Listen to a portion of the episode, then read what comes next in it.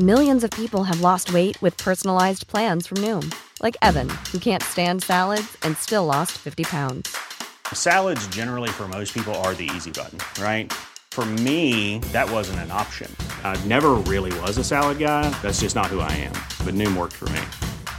Get your personalized plan today at Noom.com. Real Noom user compensated to provide their story. In four weeks, the typical Noom user can expect to lose one to two pounds per week. Individual results may vary. Inicia las noticias de la tarde con Jesús Martín Mendoza en Heraldo Radio.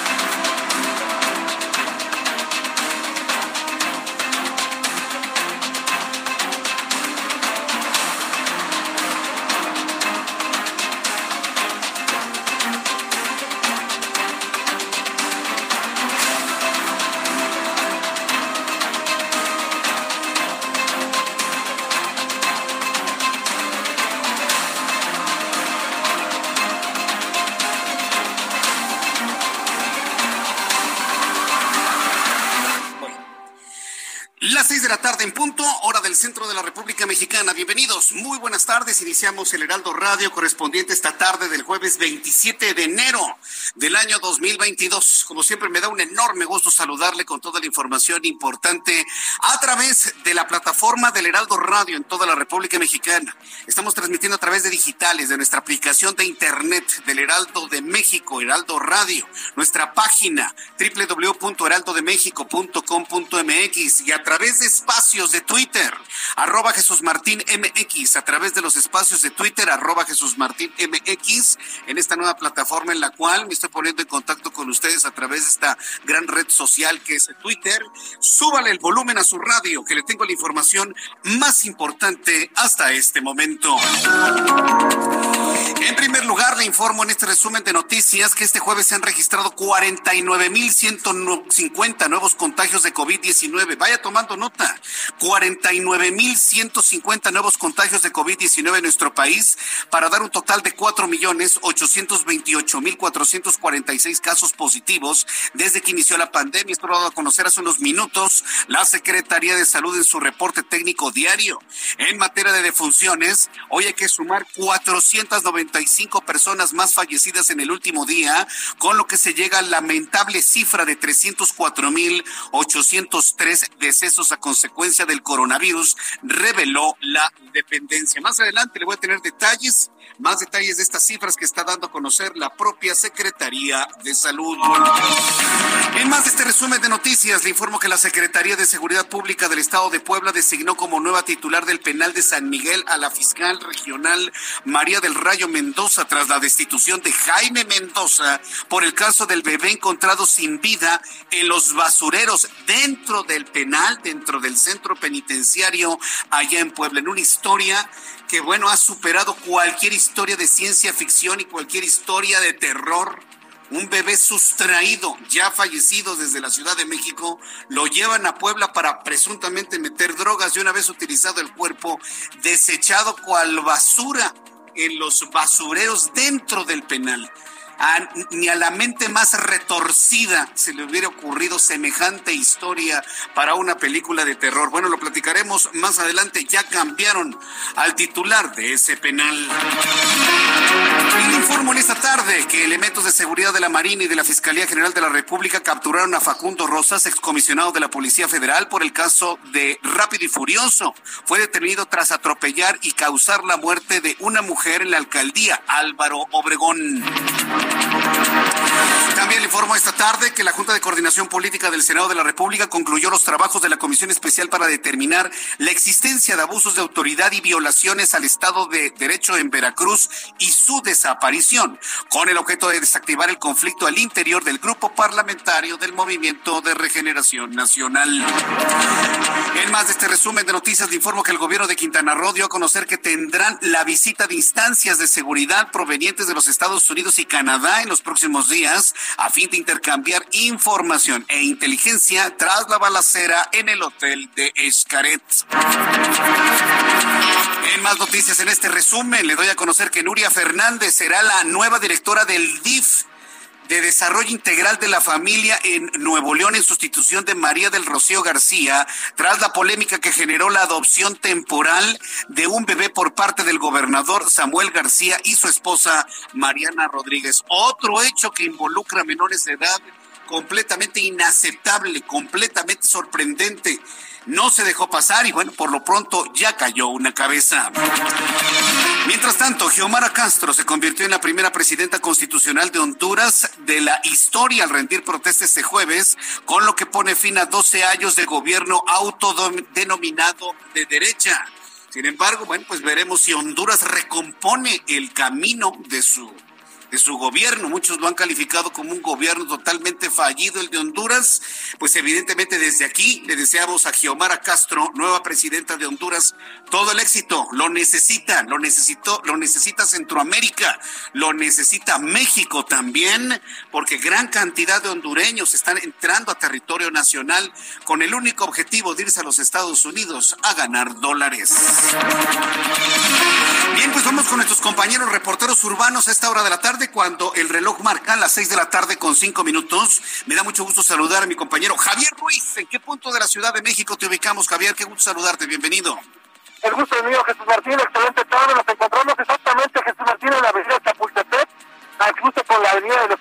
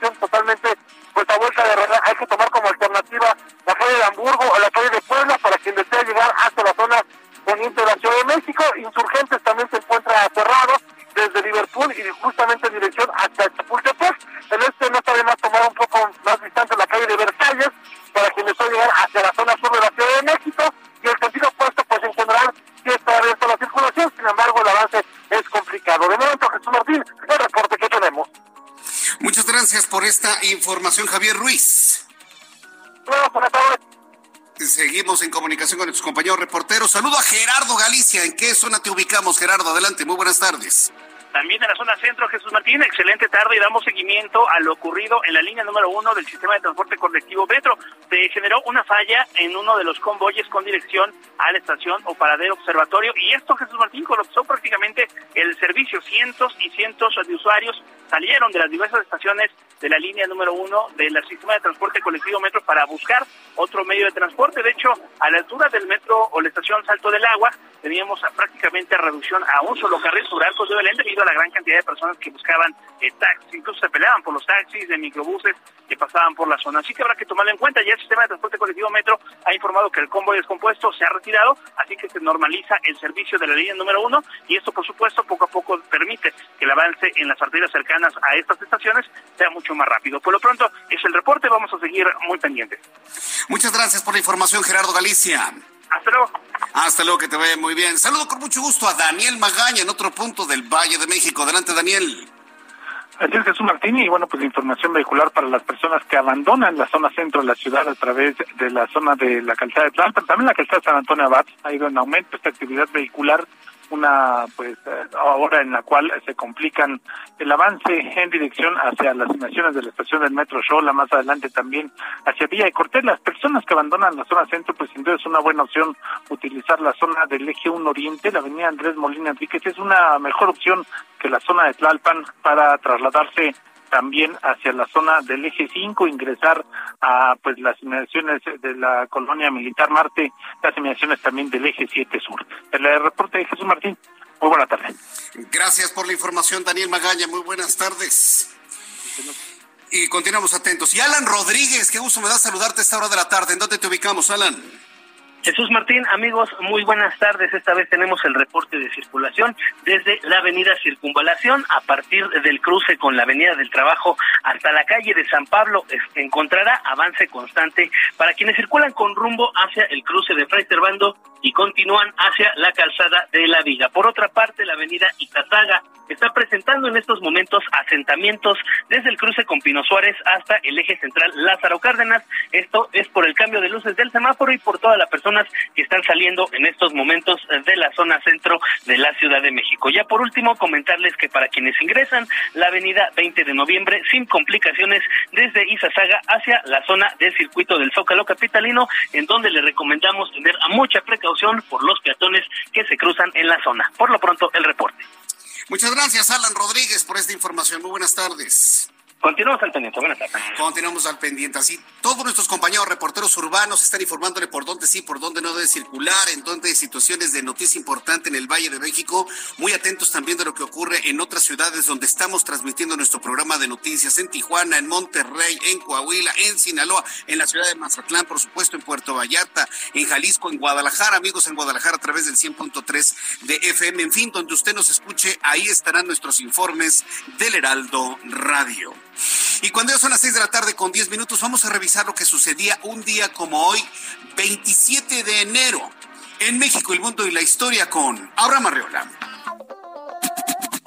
Amigos, bienvenidos. Esto es un día como hoy en la historia, 27 de enero. 1880. En Estados Unidos, Edison patenta la lámpara incandescente. 1888. En los Estados Unidos se funda la National Geographic con el propósito de incrementar y difundir los conocimientos geográficos. 1937. En México, en el contexto de la reforma agraria emprendida por el presidente Lázaro Cárdenas, tiene lugar el llamado Asalto a las Tierras, fecha en que marca el principio del fin de un latifundio extranjero en tierras mexicanas. 1956. En Estados Unidos se termina de grabar el primer disco de Elvis Presley. 2010. Steve Jobs presenta el iPad.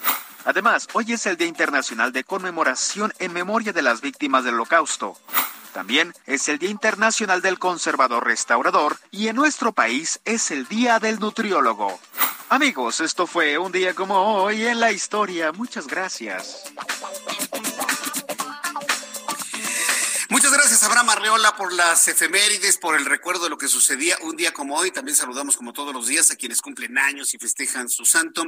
Le recuerdo que estamos a través de la gran cadena de emisoras de radio del Heraldo Radio en la República Mexicana, a través de internet www.heraldodemexico.com.mx, a través de nuestra aplicación Heraldo de México, a través de YouTube en mi canal Jesús Martín MX, donde tengo un chat en vivo donde estoy conversando con todos ustedes, y a través de espacio de Twitter. Es un espacio este noticiero, así que puede entrar a mi a mi sitio de, de, Twitter, arroba Jesús.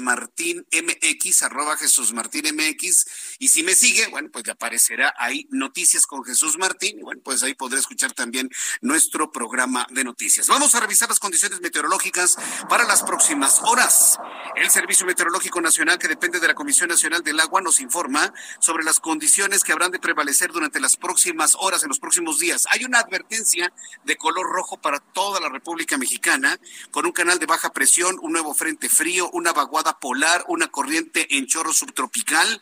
Y bueno, pues decirle que para las próximas horas se esperan temperaturas que superen los 10 grados Celsius bajo cero entre 10 y 15 grados bajo cero en zonas montañosas de Chihuahua y de Durango. ¿Qué es lo que nos dice el meteorológico?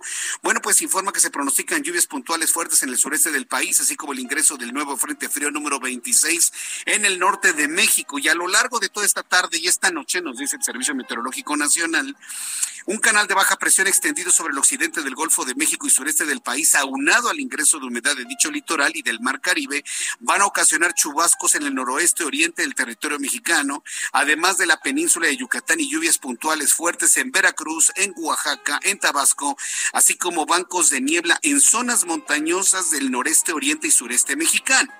Dice el Servicio Meteorológico Nacional que esperamos el nuevo frente frío número 26 sobre el norte de México que va a interaccionar con una vaguada polar y una corriente en chorro subtropical generando una marcada o un marcado descenso en las temperaturas y rachas de viento muy fuertes en las entidades del noroeste de la República Mexicana. Inclusive se está hablando de posible caída de nieve o de aguanieve en el norte, en el occidente y también en las zonas altas del centro de la Ciudad de México. Así que mucha atención a quienes viven en la capital del país. Se va a recrudecer el frío que nos había azotado durante los últimos días. Y bueno, pues si usted quiere huir del frío, pues ya sabes, se puede ir a zonas costeras, en zonas con mayor altitud, con menor altitud, quiero decir, y de esta manera, bueno, pues subirle al frío.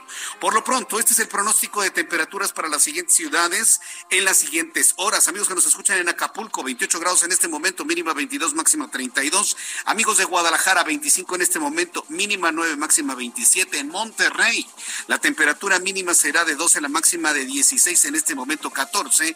Y aquí en la capital de la República, el termómetro marca 26 grados.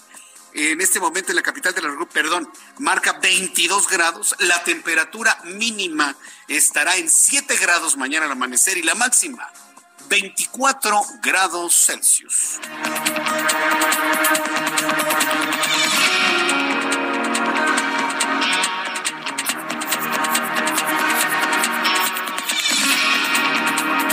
Las 6 de la tarde con 15 minutos, las 6 de la tarde con 15 minutos, hora del centro de la República Mexicana. Quiero agradecer infinitamente toda la cantidad de, de comentarios, de, de, mensajes de agradecimiento. Ya estamos finalmente de regreso y eso nos da a nosotros verdaderamente un, un gran estímulo el poder estar nuevamente en contacto con usted a esta hora de la tarde. Entonces, pues muchas gracias a todos los que nos están enviando sus mensajes. Bien, pues vamos a continuar con la información.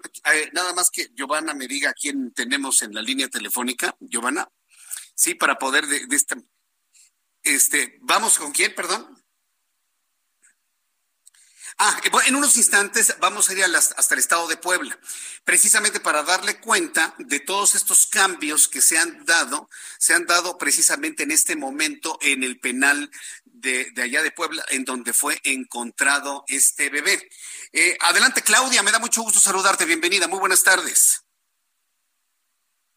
Eh, pues eh, ya ha sido eh, confirmado y inclusive ya ha tomado protesta María del Rayo Mendoza Farfán como directora del Centro Penitenciario de Puebla. Hay que mencionar que, bueno, pues esto forma parte de la serie de modificaciones que se han hecho en la estructura de la Secretaría de Seguridad Pública tras lo que tú ya comentabas, este hallazgo de Loreta Tadeo en un contenedor de basura.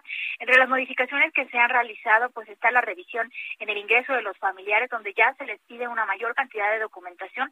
Esto en el transcurso de este día pues obviamente ha generado molestia entre aquellas personas que señalaron que anteriormente pues no se les pedía nada y ahora se han intensificado los operativos de vigilancia. Además, déjame comentarte que eh, pues los elementos de la Guardia Nacional y también de la Policía Estatal que desde ayer se mantienen en una cantidad importante, más de 40 vehículos, pues siguen en las inmediaciones de este penal de San Miguel en procesos de vigilancia, además de que eh, de acuerdo con los datos de la propia Secretaría de Seguridad Pública se están realizando constantes revisiones al interior del penal para revisar pues eh, que no existan algunos artículos que no deben estar eh, justamente en este centro de redactación. El gobernador Miguel Barrosa este día eh, reiteró que no va a dejarse presionar por ningún grupo criminal en los cambios que se están llevando a cabo. Esto porque ayer pues se hablaba de un motín que finalmente la Secretaría dijo que no había sucedido, lo descartó, pero hoy el mandatario dijo que a pesar de que pudieran existir algunas quejas de grupos delincuenciales, no se van a modificar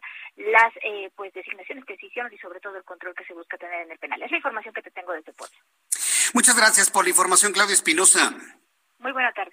Hasta luego, muy buenas tardes. Entonces, se trata evidentemente de ir corrigiendo o ir tomando decisiones para que se note que están haciendo algo. Pues imagínense, ¿cuántos días llevamos con este drama del cuerpo del bebé encontrado en los basureros del, del penal?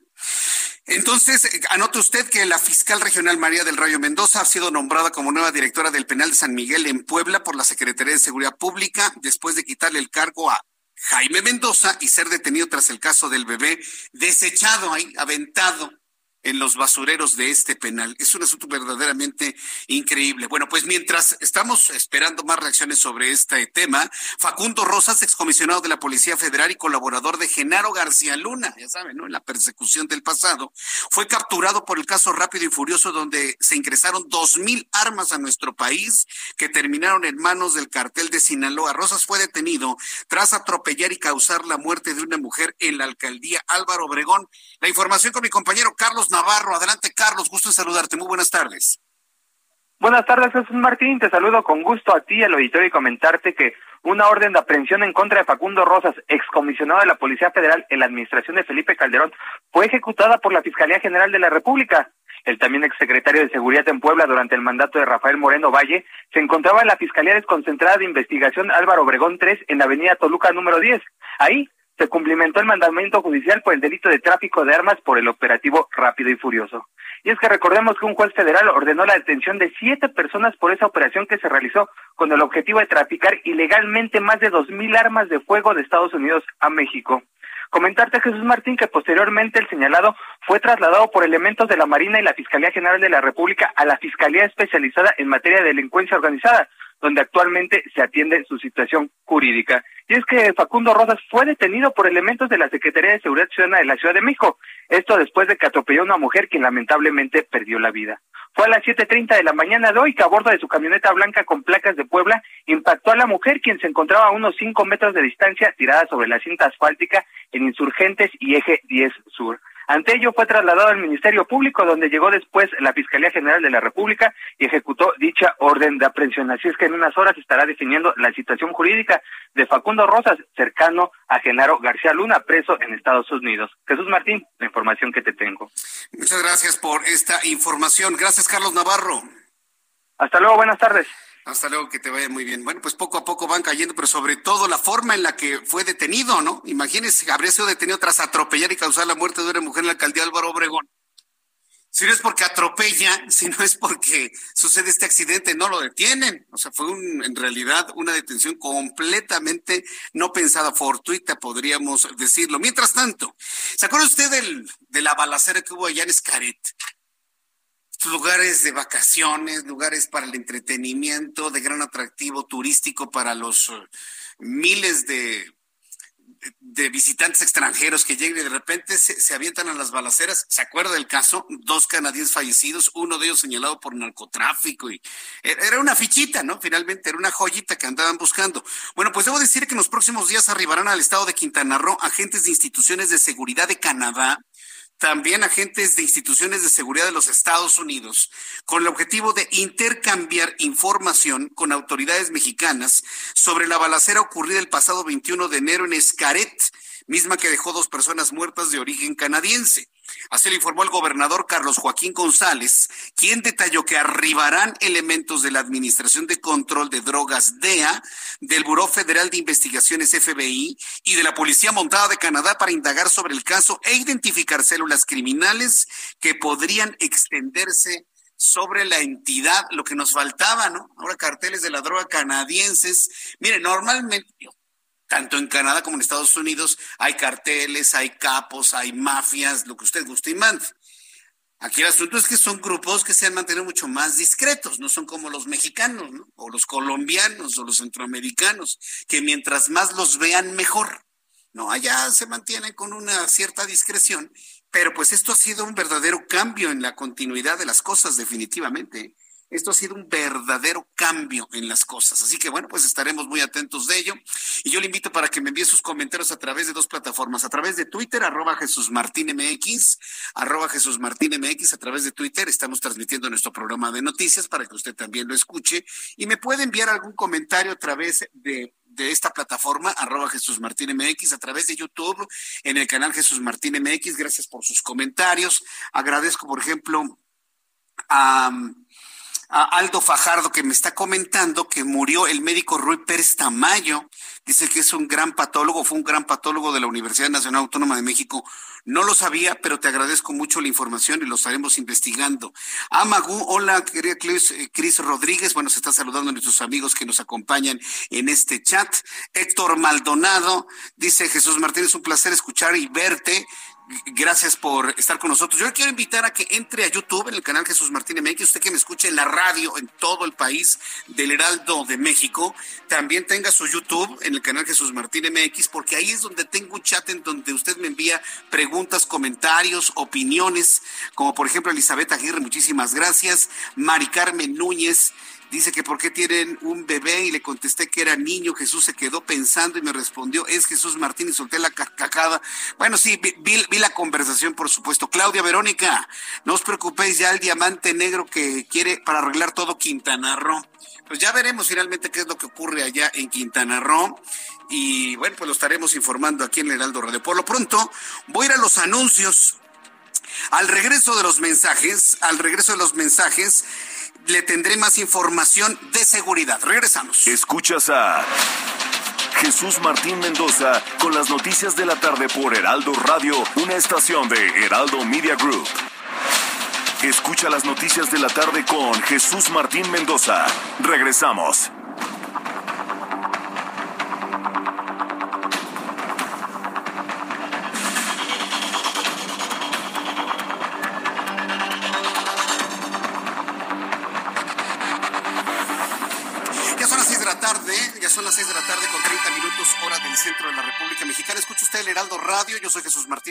Con toda la información importante del día de hoy.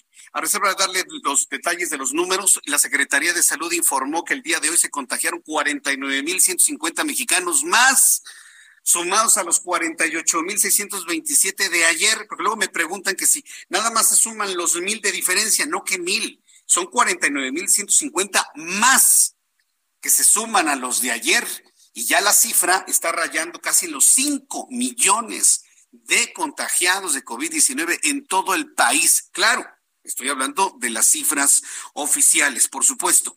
En otras noticias, y es una noticia local de la capital del país, pero vaya, finalmente sirve para darnos una idea de cuáles están siendo los esfuerzos de algunas agrupaciones policíacas. Yo espero que eso esté ocurriendo en donde usted me escuche en otras partes de la República Mexicana. Por lo pronto, aquí en la Ciudad de México se informa que se desmanteló a la Unión Tepito, según esto se ha dado a conocer el día de hoy. Omar García Harfuch, quien es el titular de la Secretaría de Seguridad Ciudadana de la Ciudad de México, comunicó la detención de Pablo Andrés N., alias el padrino, que de acuerdo con la dependencia es el último eslabón del grupo delictivo conocido como la Unión Tepito.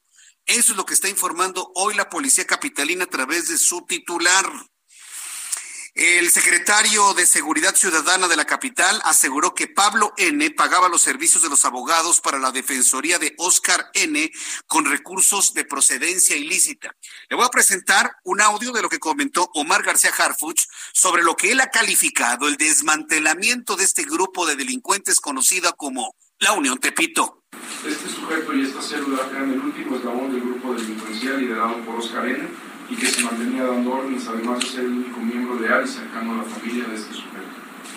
Pablo N. también pagaba los servicios de los abogados para la Defensoría de la Familia, de Oscar N., producto de la venta de droga, y la manutención de la misma y de otros miembros del grupo delictivo. Pablo N. pertenecía a una de las líneas más cercanas con Oscar a nivel de Liceo y de Alejandro, que son otros detenidos, y tenía a su cargo una célula de jóvenes dedicados al narcomenudeo y cobro de extorsiones. Las cuatro personas detenidas ya se encuentran a disposición de la agente del Ministerio Público, quien continuará con las investigaciones correspondientes.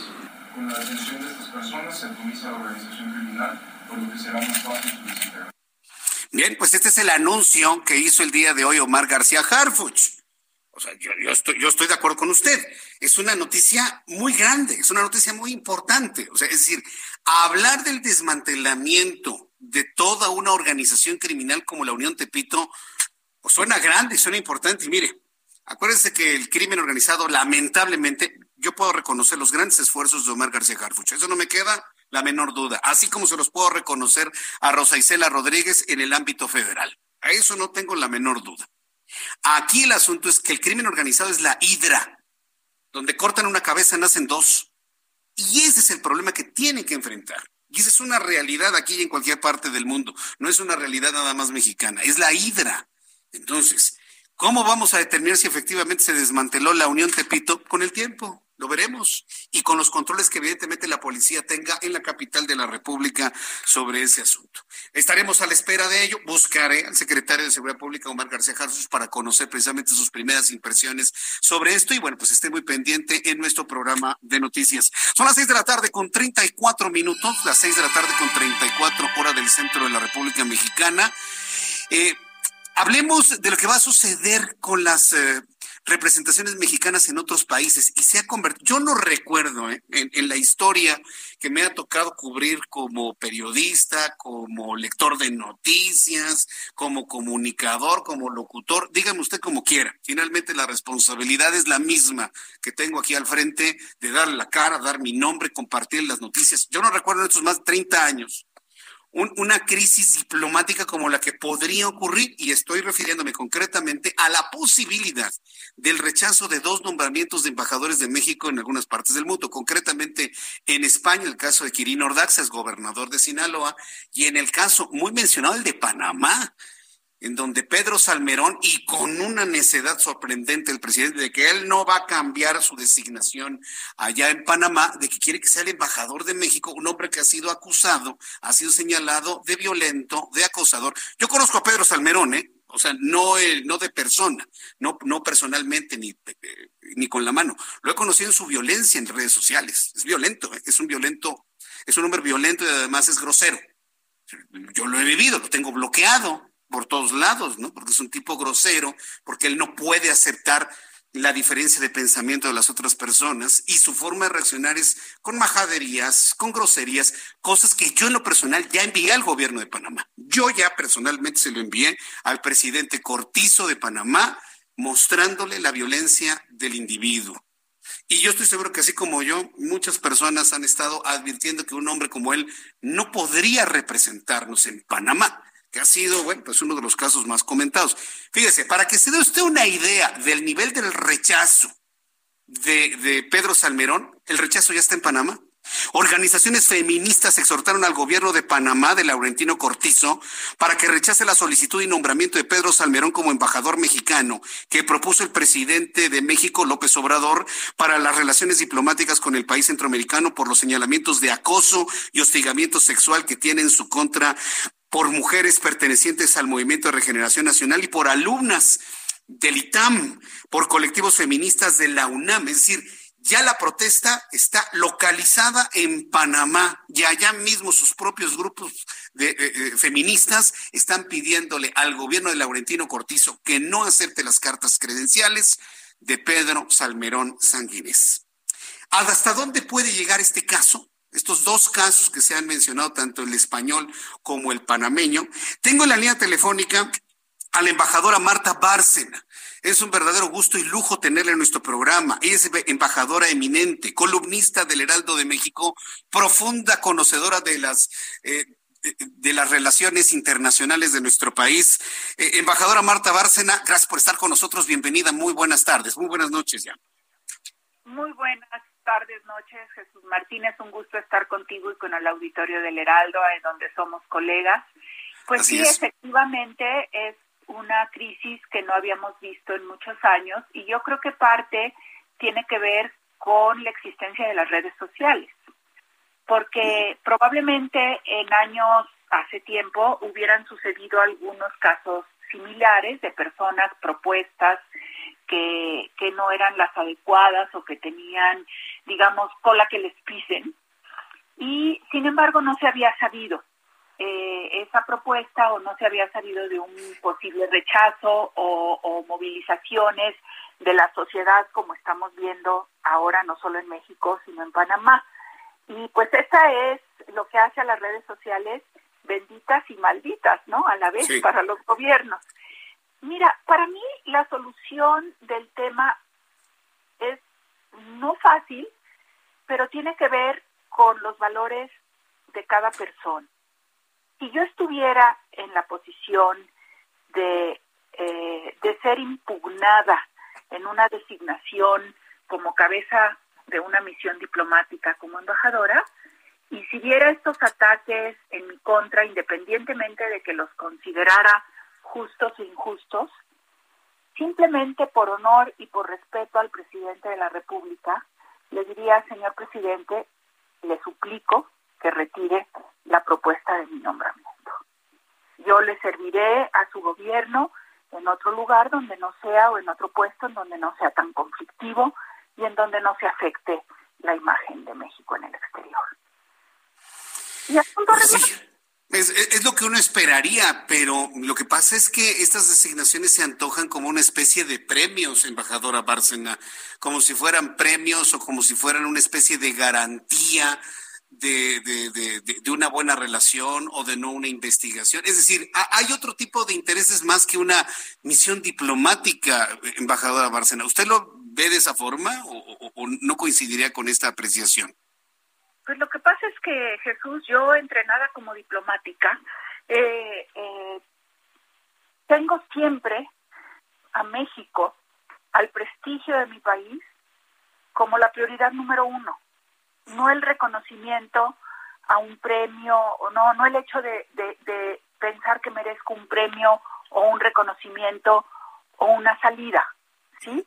Eso, eh, entonces me cuesta mucho trabajo entender cómo se pueden poner por encima de ese interés primordial del Estado mexicano y de cuidado de la figura del presidente, que es eh, dos de los temas a los que estamos entrenados los diplomáticos, a defender al país y a cuidar la figura del presidente. Eh, no, no entiendo cómo pueden poner otras prioridades por encima de ellas o más importantes. Me cuesta mucho trabajo aceptarlo y entenderlo. Pues sí, yo podría decir que son los nuevos tiempos de, de, la política, porque pues, finalmente aquí no estamos hablando de una representación del presidente o de nuestra nación de una manera digna hacia otros lados.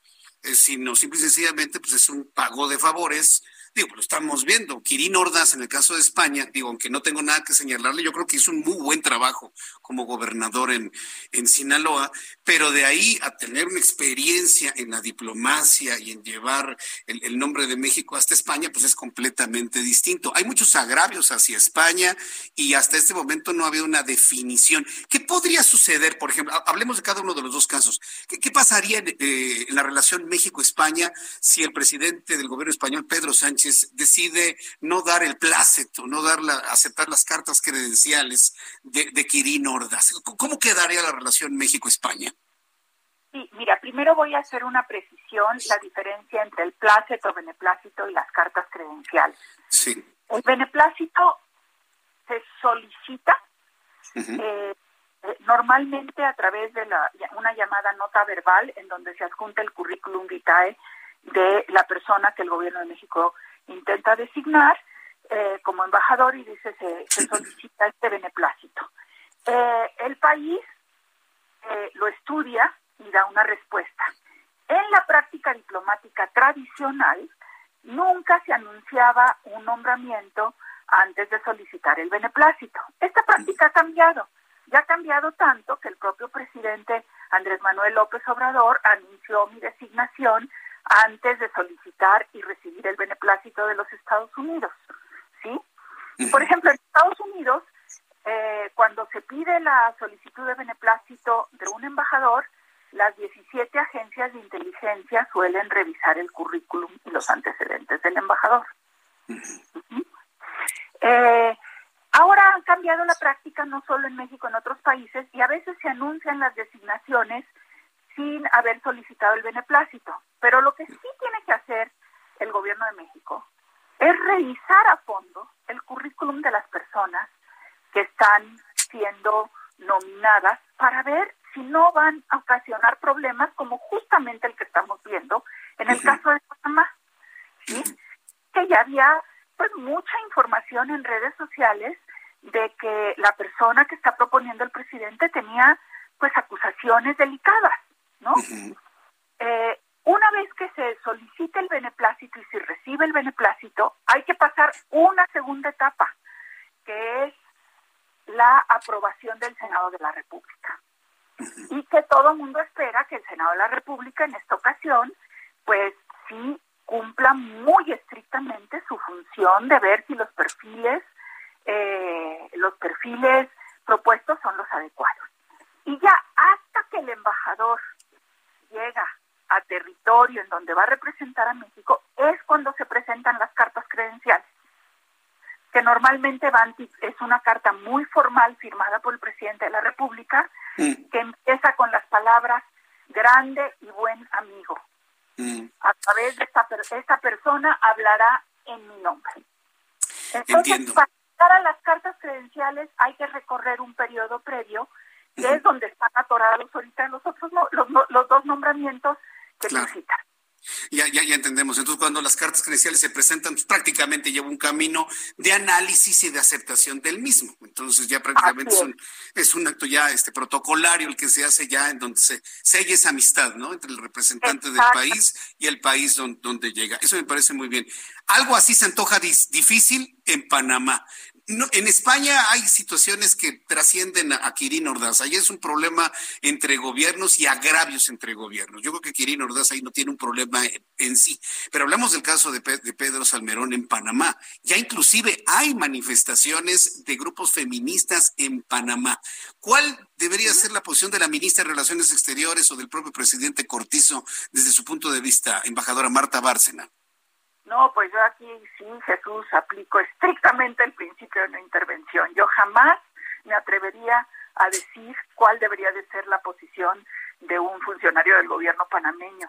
Me, creo que los funcionarios del gobierno panameño merecen todo nuestro respeto y corresponde a ellos decidir cuál es la posición de su gobierno y cuáles son los intereses de su gobierno vis a vis el gobierno de México y México.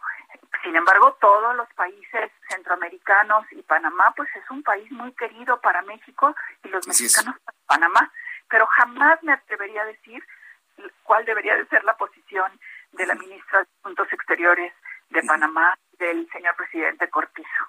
Que, debo reconocer que esta crisis que se ha generado en la designación de de Pedro Salmerón ha acercado mucho a los pueblos, ¿eh? ha acercado mucho a México con Panamá y Panamá se ha acercado mucho a México. Eh, eh, hemos tenido mucho contacto con, con medios de comunicación panameños yo creo que dentro de todo lo malo y toda esta crisis que se ha generado, lo bueno es que haya un acercamiento en la comunicación de los pueblos.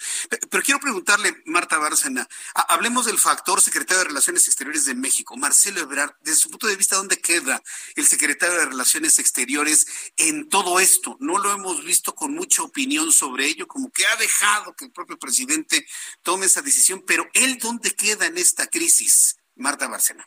Pues yo creo que llámese como se llame el secretario de Relaciones Exteriores de México, su obligación es asesorar al presidente, hacerle ver los escenarios problemáticos que pueden surgir y sobre todo creo que no de la Cancillería quizás debió de haber valorado la oportunidad del anuncio de las naciones cuando ni siquiera había iniciado el proceso de solicitud de beneplácitos y cuando eh, algunos colegas, compañeros del servicio exterior, embajadores de carrera, estuvieron toda la semana en la reunión de embajadores y no se les informó de sus cambios. Se les informó el último día. Quiero subrayar esto porque hay muchas críticas a veces al servicio exterior de que somos privilegiados y demás. Yo nomás quiero que te pongas en la posición, Jesús, que tú un día llegues al Heraldo en la mañana y te digan, señor Martín Mendoza, a partir del lunes usted ya no tiene su programa. ¿Sí? Sí. Cuando no, o, o, ya se tiene que retirar. En otros servicios exteriores, a la gente se le avisa con seis meses que los van a cambiar. ¿Para qué? Para que vayan preparando a sus familias, sus movimientos, todo. Entonces, yo creo que aquí ha habido una falta de pericia de la Cancillería en la operación de estas designaciones y por otra parte una falta de lealtad al presidente. Porque, porque ser, leal, ser leal al presidente, a mi modo de ver, no es decirle que sí a todo. Es decirle, señor presidente, yo creo que esto no va a funcionar. Yo creo que este nombramiento quizás habría que reconsiderarlo por estas y estas y estas razones. No hay lealtad más grande a un jefe que hablarle con la verdad. Así es. Ese es, un tema de, una polémica tremenda y, casualmente, precisamente sobre eso, escribo mi columna del día de mañana, que no hay cercanos al presidente que le digan, así no, señor presidente, de esta manera no, aquí tenemos un problema. Casualmente, sobre hasta esas mismas frases las voy a compartir el día de mañana en la columna. Y ahora ya aderezando esto con el pues tema de la lealtad. ¿eh? ¿Perdón? Sí, no, no, no, no, no. Hace rato acabo de enviar precisamente la columna a la redacción y va precisamente en ese sentido, que no hay en este momento, no lo sucede con el secretario de Relaciones Exteriores para el tema que estamos platicando, ni en ninguna otra secretaría que le digan, señor presidente, no estoy de acuerdo, señor presidente, así no va. El único que lo hizo se llama, se llama Carlos Ursúa, está fuera y condenado a los ojos del presidente de la República. El único que lo ha hecho, ¿no? Este, así con esa claridad, ¿no? No lo sé, Jesús. Quizás es el único que lo ha hecho públicamente. Yo sí oh. debo decir que en los dos años eh, y en los años que llevo de conocer al presidente López Obrador y en los dos años que fungí como su representante ante el gobierno de los Estados Unidos, él siempre me escuchó. Y muchas veces le dije, no, no coincido con esa interpretación, presidente. No, yo creo que hay que ir por aquí, por este lado, por aquí muchas veces sí me dijo, a ver, ¿qué opinas de esto? Y lo que y lo que yo le recomendé, afortunadamente me hizo caso. Finalmente no, no siempre, él es el presidente de la República y él decide. Y como digo, repito, donde manda capitán no gobierna marinero y cuando se reciben instrucciones del presidente adelante. Pero siempre me sentí yo en la libertad de decirle, señor presidente, creo que no por ahí las cosas y él siempre fue muy respetuoso. Pues muy interesante esto, embajadora Marta en lo que nos comenta, porque esto, esto nos habla de una relación sana, de una buena relación entre el presidente de la República y usted, en donde él atendía esas recomendaciones. Hoy da la impresión de que no entiende la recomendación, y la prueba está en lo que dijo hoy en la mañana, que él no tiene pensado ningún cambio en la designación de Pedro Salmerón para la Embajada de Panamá. Yo no sé si en la Cancillería, en Relaciones Exteriores, le han dicho por ahí, no, presidente, nos causa algún problema. No lo sabemos. Pero si esto ha ocurrido, él ha dicho, yo no voy a hacer caso de esas recomendaciones. Lo que me habla entonces, pues de alguna situación ahí de alejamiento, distanciamiento, a manera de interpretación, evidentemente, embajadora. Pues obviamente una interpretación, Jesús, y sería eso, que hay serios problemas de comunicación entre Palacio Nacional y la Cancillería, por lo que hay y el presidente, pues claro, puede decir, yo mantengo esa designación, pero diga que también depende de la opinión del país rector y que cada país esté su soberanía con igual derecho. Principio de igualdad jurídica de los estados. Pues embajadora, ha sido un verdadero placer platicar con usted aquí en nuestro programa de noticias en el Heraldo Radio. Estamos atorados en el proceso que usted nos, nos describió hace unos instantes. Vamos a ver cómo va fluyendo y una vez que se desatore o se defina, bueno, pues la invito nuevamente a platicar en nuestro programa para comentar con el público finalmente las decisiones tomadas tanto en México como en los países eh, que estamos observando, tanto España como Panamá. Yo le agradezco mucho estos minutos de comunicación, embajadora Marta Bárcenas. Muchas gracias, la agradecida soy yo, Jesús, contigo y con el auditorio del Heraldo. Esperemos que todo se destrabe para bien de las relaciones es... México-España y México-Panamá. Esa es una posición y un deseo muy propositivo al cual yo me sumo. Gracias, embajadora. Un fuerte abrazo. Un lujo tenerla aquí en nuestro programa. Gracias. Que le vaya muy bien. Es la embajadora Marta Bárcena, embajadora eminente colaboradora, es nuestra compañera en el Heraldo de México y la verdad me siento muy orgulloso de tener compañeros de esta gran calidad, una profunda conocedora del servicio exterior mexicano, de los principios de, diplomacia, ha puesto el nombre de nuestro país en alto en todas partes, en los Estados Unidos mire qué valioso lo que nos ha comentado. Si usted tenía, yo tenía esa idea, ¿eh? Yo tenía la idea de que Andrés Manuel López Obrador, presidente de México, no le hacía caso a nadie a nadie. Y esta es la primera vez que conozco a alguien que me dice, que le dice, usted nos comparte a todos a nivel nacional que el presidente llegó a escuchar los no y observaciones de Marta Bárcena y respetuosamente atendió a sus recomendaciones. Si el presidente López Obrador puede hacer eso con una persona de la calidad de la embajadora Marta Bárcena, la pregunta es, ¿qué está ocurriendo en la Cancillería mexicana? ¿Qué está ocurriendo en otras secretarías de Estado en donde no parece que existan esos ecos que hoy nos acaba de compartir la embajadora Marta Bárcena. Me parece que ha sido un, un, un, aporte muy, muy valioso en ese sentido. En donde bueno, se remata con algo que es más que evidente, ¿no? Los problemas de comunicación interna dentro, dentro de todo el equipo del presidente de la República. Es lo único que podemos entender de toda esta crisis diplomática que se cierne sobre la representación de nuestro país en España y la representación de nuestro país en Panamá. Entonces, eh, cuando tengamos más información, pues se lo iré compartiendo aquí en el Heraldo Radio. Ya que estamos en estos asuntos de política internacional, antes de ir a los anuncios, le informo que la licenciada Geomara Castro rindió protesta como presidenta constitucional de Honduras, convirtiéndose en la primera mujer en ser mandataria de ese país centroamericano y siendo por el momento la única en ocupar este cargo en todo el continente americano. Geomara Castro llegará al cargo de presidenta de la mano del Partido Político Libertad y Refundación para poner fin a un gobierno autodenominado de derecha que estuvo 12 años en el poder. Una derecha que allá en Honduras, pues parece que no ha funcionado y lo vemos en la cantidad de hondureños que están abandonando ese país, que se aventuran hacia el tránsito sobre el territorio nacional rumbo a los Estados Unidos. Vamos a ir a los anuncios y regreso con un resumen de noticias, actualización de números de COVID y mucho más en el Heraldo Radio. Escuchas a Jesús Martín Mendoza con las noticias de la tarde por Heraldo Radio, una estación de Heraldo Media Group.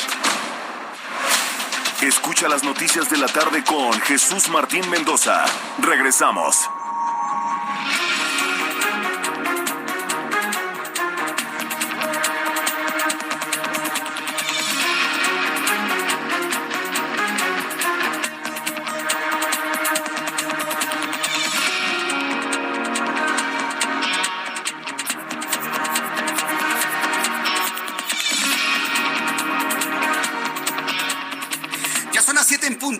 Son las 19 horas en punto, hora del centro de la República Mexicana. Escucha usted el Heraldo Radio. Yo soy Jesús Martín Mendoza y le tengo un resumen con las noticias más importantes.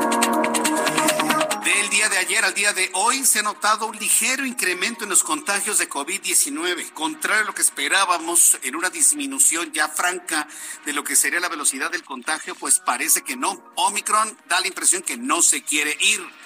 Según los datos de la Secretaría de Salud, en las últimas 24 horas se han sumado a la lista de contagiados 49.150 mexicanos para un total de 4.828.446 personas contagiadas.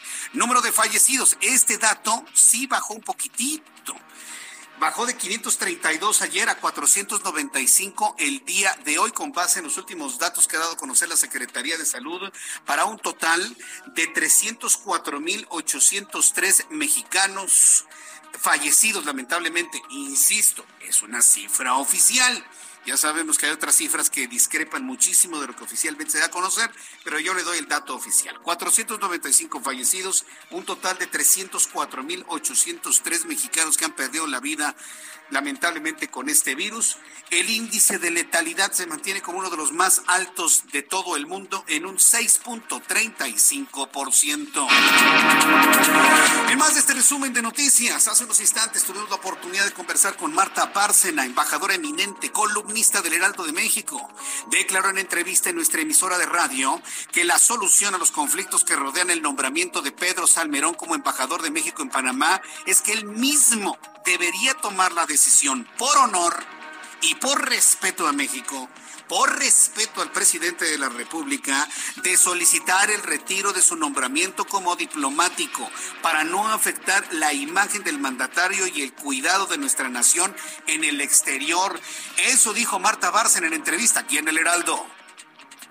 Para mí la solución del tema, pero tiene que ver con los valores de cada persona si yo estuviera en la posición de, ser impugnada en una designación como cabeza de una misión diplomática como embajadora, y si viera estos ataques en mi contra, independientemente de que los considerara justos e injustos, simplemente por honor y por respeto al presidente de la República, le diría, señor presidente, le suplico que retire la propuesta de mi nombre yo le serviré a su gobierno en otro lugar donde no sea o en otro puesto en donde no sea tan conflictivo y en donde no se afecte la imagen de México en el exterior. Eso es lo que haría, eso es lo que haría un profesional de carrera en el servicio exterior mexicano, lo que acaba de comentar Marta Bárcena. ¿Usted cree que eso lo va a decir Pedro Salmerón? Hambre pero para nada. Interesantísima la entrevista con Marta Bárcena que podrá volver a escuchar en nuestras plataformas digitales de Realdo de México y de Jesús Martín Mendoza. El consejero presidente Lorenzo Córdoba advirtió que los ataques al Instituto Nacional Electoral van encaminados a debilitar la democracia y a la concentración del poder, tras señalar que es fundamental defender la autonomía del órgano electoral. Dijo que una reforma en el tema es pertinente solo si es en beneficio del sistema y no implica regresiones. En más de este resumen de noticias le informo que el subsecretario de los Derechos Humanos, Población y Migración, Alejandro Encinas, aseguró que el gobierno de México debe enfrentar otra guerra sucia, dijo Alejandro Encinas, que se generan los atentados contra periodistas y defensores de los derechos humanos. En más de este resumen le informo que luego de las afirmaciones del INSABI de que Jalisco tenía sobreabasto de medicamentos oncológicos, el secreto es increíble. El secretario de Salud, Fernando Petersen, desmintió esa afirmación con papeles en mano y con el inventario del almacén estatal. Se suma también el director de la Asociación Nariz Roja, quien ha apoyado decenas de familias en la búsqueda de complementar sus tratamientos. Y es que la medicina sigue faltando, continúa el desabasto de estos fármacos. Son 26 claves las que están escaseando en el sistema de salud nacional. Le informo que Leonardo Lomelí Venegas, secretario general de la máxima casa de estudios, reveló que la Universidad Nacional Autónoma de México, la UNAM, está contemplando solicitar el certificado de vacunación a los alumnos, así como lo oye. Estaría contemplando la UNAM solicitar el certificado de vacunación a alumnos, así como a personal académico y administrativo para el regreso a clases presenciales, que se realizaría a finales del mes de febrero próximo. A ver, señores de escuelas públicas y particulares, andan muy nerviositos porque los está presionando la Secretaría de Educación Pública Federal y local.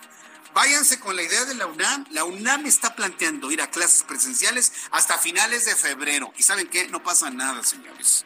Que no los presionen, ni se presionen, ni anden ahí de nerviositos de, ya vamos a regresar el lunes, ¿eh?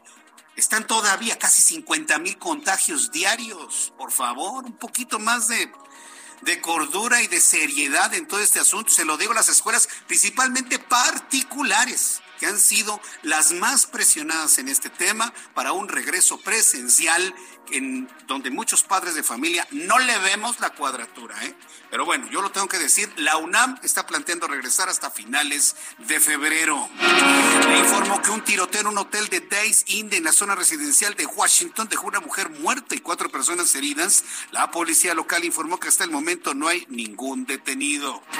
En más noticias de los Estados Unidos, este país convocó para el lunes al Consejo de Seguridad de la Organización de las Naciones Unidas para una reunión pública para discutir la tensión del conflicto que existe entre Ucrania y Rusia, porque supone una clara amenaza para la paz y la seguridad internacional, por lo que no es momento de esperar y ver qué es lo que ocurre con la problemática que se vive en toda Europa. Más noticias de Estados Unidos. El presidente de ese país, Joe Biden, ratificó su compromiso de nominar a la primera mujer afroamericana a la Corte Suprema del país porque es algo que debió de hacerse hace mucho tiempo, dice. Por el momento el mandatario aseguró que no se ha decidido por la persona que designará la Corte. También informo que en los Estados Unidos el gobernador Gavin Newsom, su esposa Jennifer Sibel Newsom y el Departamento de Recursos Humanos de California anunciaron la firma de una iniciativa para cerrar la brecha salarial y de esta manera garantizar la equidad en las contrataciones del gobierno de ese estado. Además, se va a nombrar una persona para dirigir la dirección de equidad y así hacer liderazgo de los esfuerzos del Estado para mejorar las contrataciones y otros procedimientos con un enfoque totalmente de equidad. Estas son las noticias en resumen. Le invito para que siga con nosotros. Le saluda Jesús Martín Mendoza.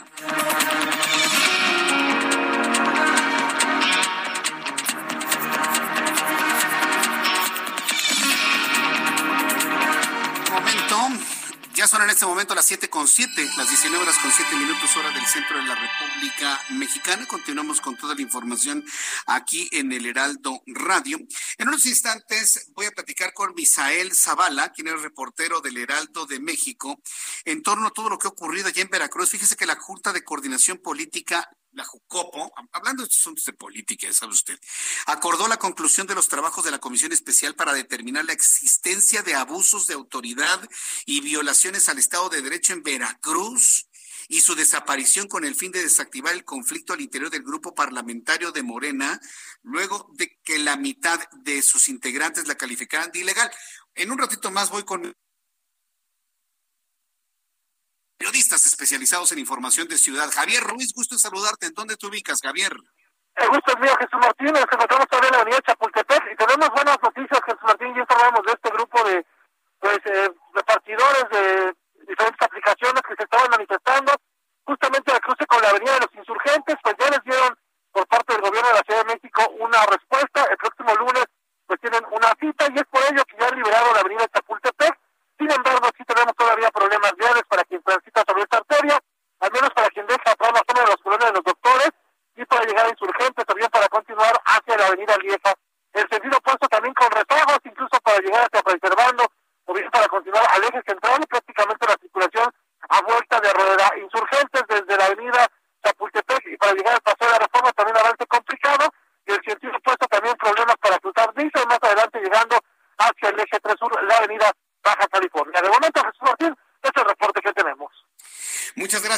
información, Javier Ruiz. Estamos atentos, buenas noches. Hasta luego, muy buenas noches. Gerardo Galicia, gusto en saludarte, bienvenido, muy buenas noches. El gusto es nuestro, Jesús Martín, excelente noche y tenemos información para nuestros amigos que van a utilizar Doctor Río de la Loza y su continuación para observando Teresa de Mier. Estamos encontrando lagos, rezagos en los diversos semáforos. Es complicado avanzar, sin embargo, sí tenemos la presencia de elementos policíacos que están eh, ya manipulando los semáforos para darle la preferencia a todos los automovilistas que utilizan Doctor Río de la Loza y también sobre Fray Servando Teresa de Mier. Así que el avance está mejorando. Ya Fray Servando es buena opción, por lo menos para llegar a o incorporación con la calzada San Antonio Abad. Lo pronto, Jesús Martín, el reporte. Muchas gracias por la información, Gerardo Galicia. Hasta luego. Hasta luego, que te vaya muy bien. Daniel Magaña, me da mucho gusto saludarte, bienvenido. ¿Qué tal, Jesús Martín? Ahora, pues con información vehicular para las personas que en este momento se trasladan hacia la zona pues del periférico sur, encontramos carga vehicular en la zona de insurgentes en esta incorporación ah, pues problemática debido pues a la actividad vehicular, plazas comerciales en esta zona. Pero a partir de aquí, una vez que se puede incorporar ya el avance es continuo sobre el periférico sur en dirección hacia la calle de Zacatepec. También las personas que se trasladan un poco más adelante hacia la carretera Picacho a Jusco, el sentido opuesto con carga vehicular principalmente en esta incorporación pues conflictiva hacia la zona de la calzada México Xochimilco, las inmediaciones eh, también pues del tecnológico de Monterrey. El eh, reporte. Muy buenas noches. Muchas gracias por la información, Daniel. Continuamos atentos. Hasta luego, que te vaya muy bien. Alan Rodríguez está en la línea. Adelante, Alan. Alan Rodríguez, un, ratito más tendrá más información de la vialidad en el Valle de México. Saludos a todos nuestros amigos en la República Mexicana. Ya son en este momento las seis de la, las siete de la noche con once minutos. Las siete de la noche con once minutos hora del centro de la República Mexicana. Vamos a revisar todo lo que ha sucedido en materia de economía y finanzas, todos los resultados con mi compañero Héctor Vieira. La Bolsa Mexicana de Valores cerró la sesión de este jueves con un retroceso del 1.12%, equivalente a 571.03 puntos, con lo que el índice de precios y cotizaciones, su principal indicador, se ubicó en 50.466.02 unidades en una jornada que reportó pérdidas para 23 de las 35 principales emisoras. En Estados Unidos, Wall Street cerró con pérdidas generalizadas, ya que el Dow Jones retrocedió 7.31 puntos para quedarse en 34.160.78 unidades. Por su parte, el Standard Poor's se dio 23.42 puntos, que lo colocó en 4.326.51 unidades, mientras que el Nasdaq restó 189.34 puntos para situarse en 13.352.78 unidades. En el mercado cambiario, el peso mexicano se depreció 0.33% frente al dólar estadounidense, al cotizarse en 20 pesos con 45 centavos a la compra y en 20 pesos con 79 centavos a la venta en ventanilla. El euro, por su parte, se cotizó en 22 pesos con 65 centavos a la compra y 23 pesos con 13 centavos a la venta. El Instituto Nacional de Estadística y Geografía informó que durante 2021 las exportaciones de México subieron 18.52%, con lo que alcanzaron un monto de 494.220 224.5 millones de dólares, además de representar la mayor alza desde 2010 cuando subieron 29.94%, aunque a nivel mensual registraron un descenso del 0.1%. De acuerdo con datos de Pemex, la producción petrolera del país aumentó 3% durante 2021, al pasar de 1.686.000 barriles por día en 2020 a 1.736.000 barriles diarios el año pasado, lo que se suma a un avance en la producción de gas natural, al pasar de 2.691 millones a 2.700 millones de pies cúbicos diarios. El director corporativo de administración de la Comisión Federal de Electricidad, Rubén Cuevas Plancarte, aseguró que la política de contrataciones implementada durante la presente administración ha permitido la participación de 35.793 proveedores, lo que se suma a un ahorro de 5.902 millones de pesos durante 2021. La Oficina de Análisis Económico de Estados Unidos dio a conocer que en 2021 el Producto Interno Bruto estadounidense creció 5.7%, lo que representa su mayor alza desde 1984, lo que es atribuido al aumento en el consumo de bienes y servicios como parte de la recuperación tras la pandemia de COVID-19. Informó para las noticias de la tarde Héctor Vieira. Muchas gracias, Héctor Vieira, por la información de economía y finanzas. El reloj marca las 7 con 14, 7 y cuarto ya, las 7 con 15 horas del centro de la República Mexicana. Voy con mi compañero Alan Rodríguez, quien ya nos tiene información desde otro punto del Valle de México. Adelante, Alan, ¿en dónde te ubicamos a esta hora? Jesús Martín, amigos, muy buenas tardes. El circuito interior a partir de la zona de Calzada Ignacio Zaragoza hasta el cruce con la avenida Oceanía presenta asentamientos, marcha lenta principalmente en la zona del Peñón. Sin embargo, superando este punto con dirección hacia la zona de la raza, el avance mejora. En el sentido contrario, el avance también es lento desde el cruce con, con Lázaro Cárdenas hasta la zona del aeropuerto. Mucha paciencia para todos nuestros amigos automovilistas que se desplazan hacia el oriente de la Ciudad de México. Por lo pronto, el reporte. Muchas gracias por la información, Alan Rodríguez. Estamos al pendiente. Buenas noches. Estamos al pendiente. Bueno, pues con mucho cuidado si usted se desplaza hacia el oriente del Valle de México y paciencia, ¿eh? sobre todo, una gran paciencia que le pedimos a, esta hora de la tarde. Bien, en otras noticias, mire, hoy me hicieron un comentario a través de redes sociales en los cuales yo puedo coincidir, se lo quiero comentar. Ayer quedé de platicarle pero la verdad es que, mire, ese tipo de cosas a mí no me gusta darles ningún tipo de difusión sobre el asunto de esta señorita que se llama Elizabeth Vilchis y que todos los miércoles pues le han encomendado la tarea de leer un texto que le hacen. Ella lee un guioncito que le hacen ahí en alguna oficina para desmentir las supuestas mentiras que se dan a conocer en los medios de comunicación. Nunca como antes se había atacado de esa manera eh, Nunca como ahora, decir, se había atacado la libertad de expresión como sucede todos los miércoles. Pero miren, y nos importa, sinceramente, porque la persona que tomaron para hacer ese trabajo, pues lo hace sinceramente muy mal. Aquí la pregunta es, ¿lo hace mal porque todo es, como dice Broso, así, así, en ese nivel bajito, usted ya conoce la palabra, o porque es un hecho pensado? Y aquí yo me pongo a reflexionar, ¿qué ser humano es capaz de aceptar, de hacer el papel de, de, poco inteligente, póngale usted todos los calificativos que quiera, eh, para distraer la atención. Y, lo digo porque, por ejemplo, yo al revisar mis redes sociales y estar revisando qué es de lo que se está hablando en estos momentos, seguimos hablando de lo mal que lee la señorita Vilchis, de la gran mentira de la tala de los 20 mil árboles que ahora nos salen con que los trasplantaron. Yo desde hace muchos años mucho tiempo y sobre todo en estos últimos tres, lo único que le he pedido al gobierno federal, lo único que le he pedido, no pido otra cosa, es que no insulte nuestra inteligencia. Nada más. Por lo demás, hagan lo que quieran, hagan las campañas que quieran, digan lo que quieran, pero no insulten nuestra inteligencia. Existimos muchos millones de mexicanos que sabemos perfectamente bien que no puede trasplantarse una ceiba milenaria en, en cinco minutos y no cuesta cuartilla. A ver, los 20 mil árboles, ¿a dónde los trasplantaron? ¿A dónde? No hay fotografías de dónde. Hay por ahí un video en donde se muestran unas varas de árboles jóvenes. No, los árboles que estaban ahí en Playa del Carmen no eran árboles jóvenes, por lo menos tenían 50 años, por lo menos. Es carísimo trasplantar un árbol, es carísimo. Además, es poco eficiente. Estaba precisamente revisando información de la Universidad de Chapingo.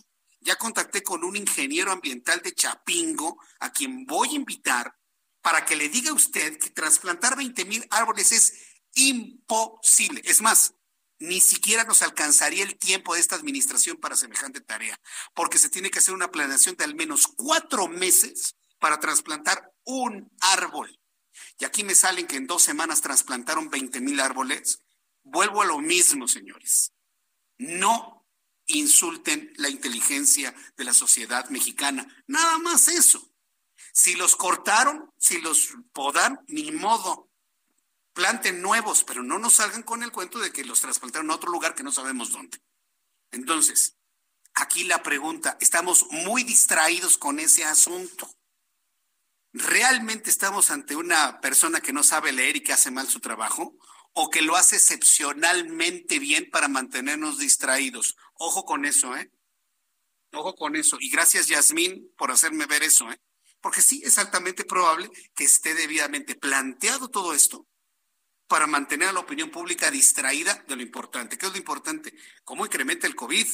¿Qué es lo importante? Que no hay todavía apoyos para las empresas, que hay personas que están sin trabajo, que eh, regresando al asunto del COVID, que muchas personas que se sienten mal, aunque sea el Omicron leve, pero están experimentando Omicron largo o, COVID long, como le llaman, long COVID. Entonces, por favor, vamos ya ignorando un poquito a esta persona de los miércoles y centrémonos en verdaderamente lo importante. Es una sugerencia que le quiero hacer aquí en el Heraldo Radio. Bien, la Junta de Coordinación Política, ya la adelantaba, la JUCOPO, acordó la conclusión de los trabajos de la Comisión Especial para determinar la existencia de abusos de autoridad y violaciones en el Estado de Derecho en Veracruz y su desaparición, con el fin de desactivar el conflicto al interior del grupo parlamentario de Morena. Vamos con Misael Habana, quien nos Misael Zavala, perdón, quien nos tiene más información sobre esto. Adelante, Misael, gusto en saludarte. Muy buenas noches.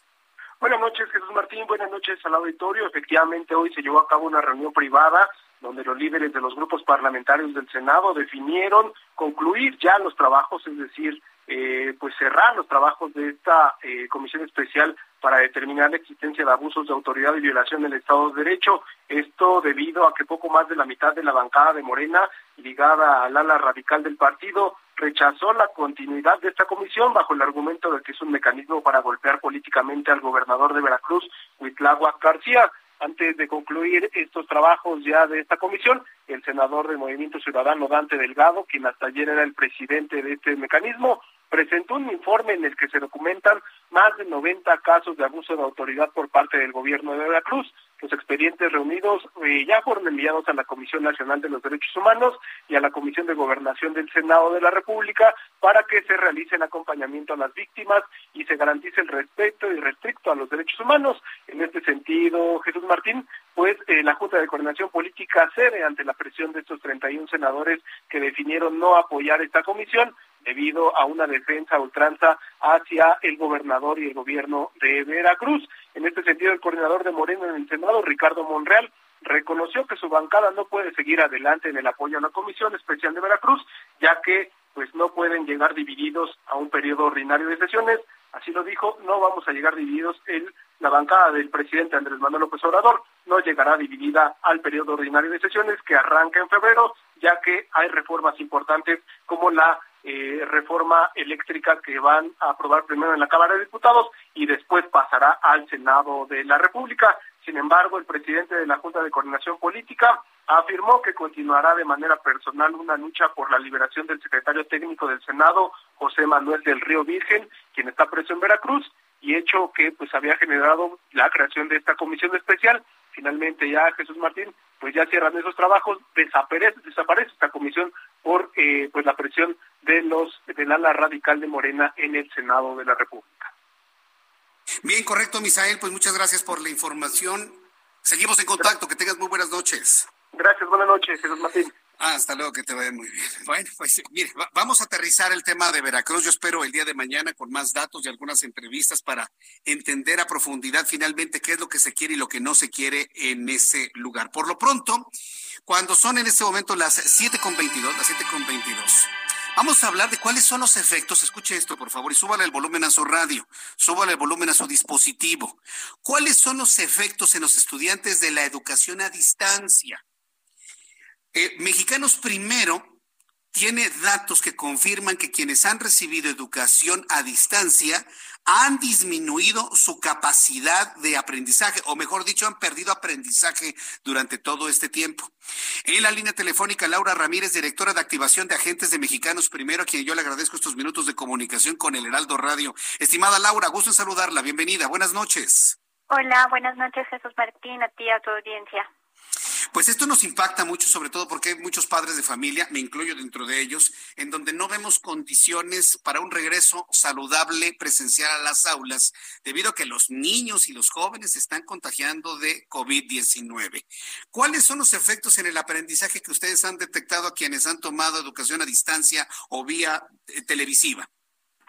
Mira, eh, el asunto es que estamos viendo que los niños y las niñas están perdiendo aprendizaje por esta etapa de escuelas cerradas. Te cuento un poquito qué encontramos. Ya tenemos un 51% de los niños y las niñas eh, en las que realizamos el estudio, con las que realizamos el estudio, eh, ya van a la escuela, digamos, sistemáticamente. Hay un 35% que no está yendo a la escuela para nada, o sea, siguen con Aprende en Casa o con algunas indicaciones por WhatsApp. Y hay un 7.5% que están yendo de una manera híbrida, es decir, van a la escuela pero no de manera sistemática, únicamente a entregar la tarea y a recoger nuevas guías sin mucho espacio como para la retroalimentación, ¿vale? Entonces, así está un poco la situación ahora que ya empezó el proceso de regreso. Ahora, ¿qué consecuencias tiene eso en el aprendizaje? Pues lo que estamos viendo es que los niños que no están yendo a la escuela para nada, no solamente no están aprendiendo, sino que están retrocediendo, están olvidando lo que ya sabían hacer. A ver, me, quiero quedar ahí. Los niños no están yendo a la escuela, ni siquiera están viendo la televisión ni en línea, y no, no solo no están aprendiendo, están retrocediendo. Me quedo con este concepto porque anuncios comerciales y regresaré enseguida con Laura Ramírez, directora de activación de agentes. Escuchas a Jesús Martín Mendoza con las noticias de la tarde por Heraldo Radio, una estación de Heraldo Media Group. Escucha las noticias de la tarde con Jesús Martín Mendoza. Regresamos.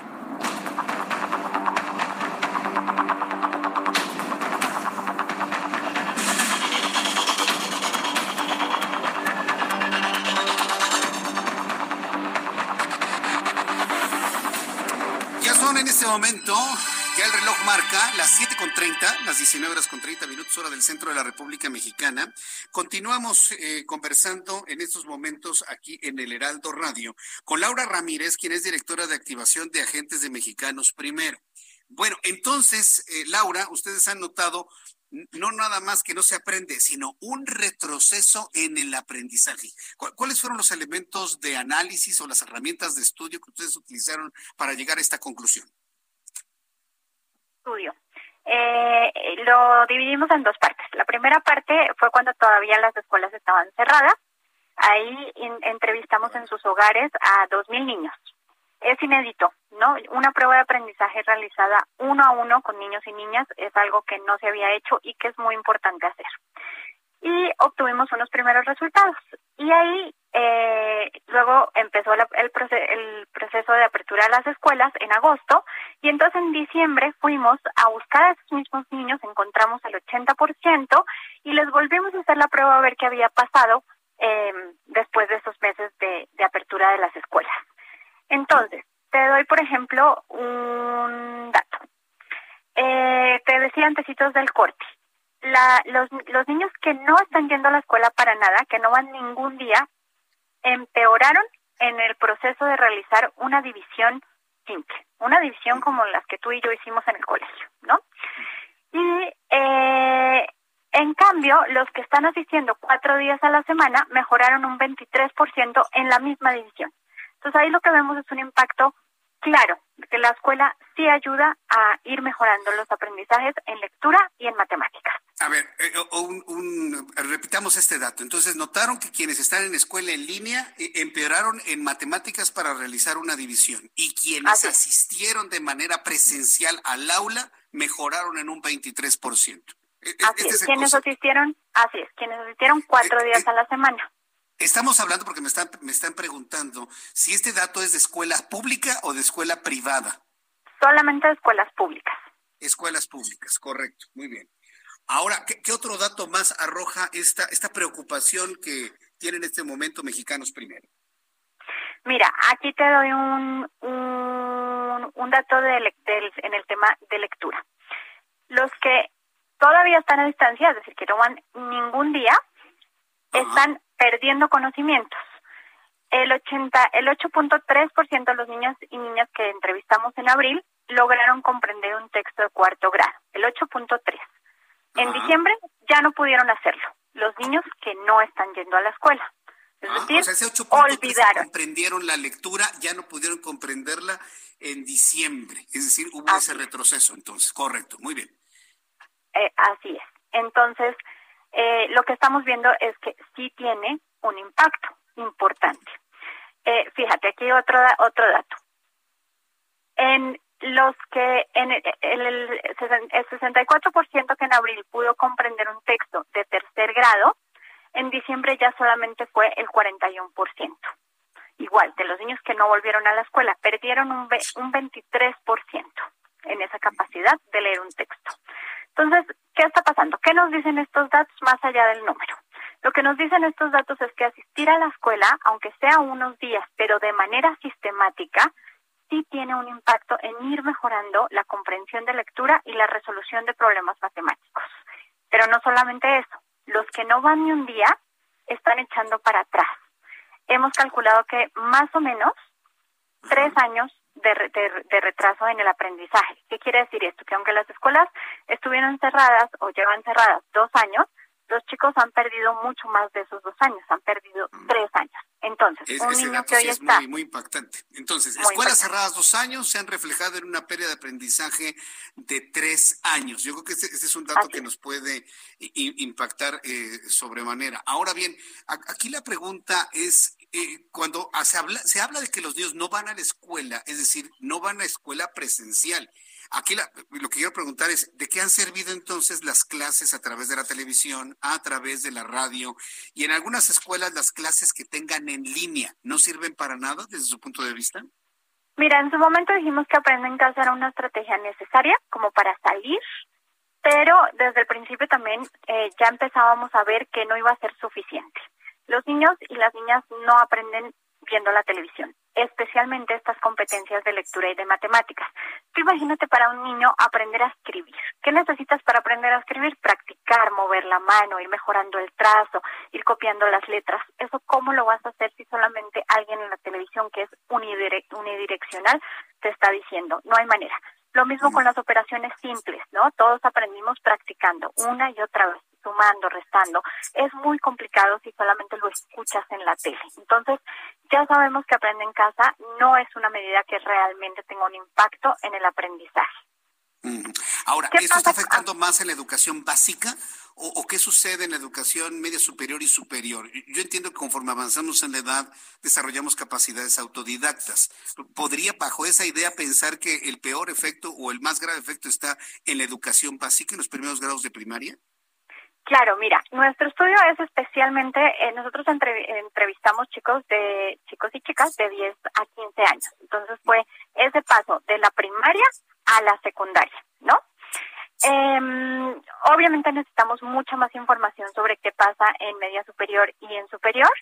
Eh, no te puedo dar un dato porque nuestro estudio no lo incluyó, eh, es verdad que para los niños más pequeños es mucho más complicado porque los niños pequeños no aprenden de una manera pasiva, aprenden jugando, aprenden conviviendo, aprenden con otros. Estamos convencidos de que la, la educación, digamos, unidireccional, ¿no? No funciona para nadie porque aprendemos con otros y de otros la relación maestro-estudiante es muy importante en todos los procesos de la vida. Pero como tú dices, el impacto en los más pequeños es brutal porque los niños necesitan jugar, porque los niños necesitan hacer actividades para poder aprender.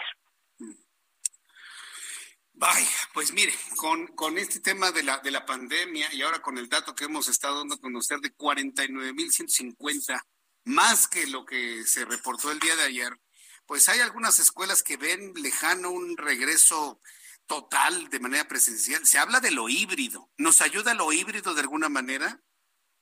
Mira, es muy importante que la escuela empiece a pensar en el proceso para abrir de manera segura. Eh, como decimos, es un proceso, pero hay que empezarlo porque de manera híbrida no vemos que tenga el impacto que tiene ir a la escuela.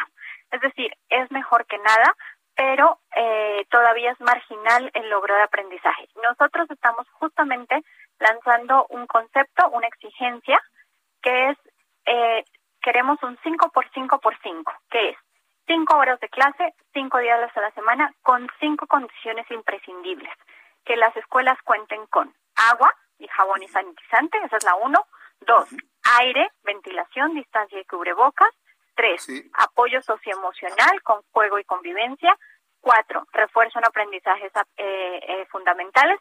Y cinco, participación de la comunidad para que se puedan tomar decisiones. Entonces, sabemos que todavía es necesario que algunas escuelas que no cuentan con la con la mm, con estas condiciones, digamos, vayan a tener que retrasar. Pero es muy importante que ya haya una visión, un plan de que todas las escuelas empiecen a abrir, aunque sea de manera paulatina y escalonada, porque si no, lo que vamos a vivir como sociedad eh, va a empezar a tener un impacto en el presente de los niños y vamos a, tener que pagarlo en el futuro de esta generación.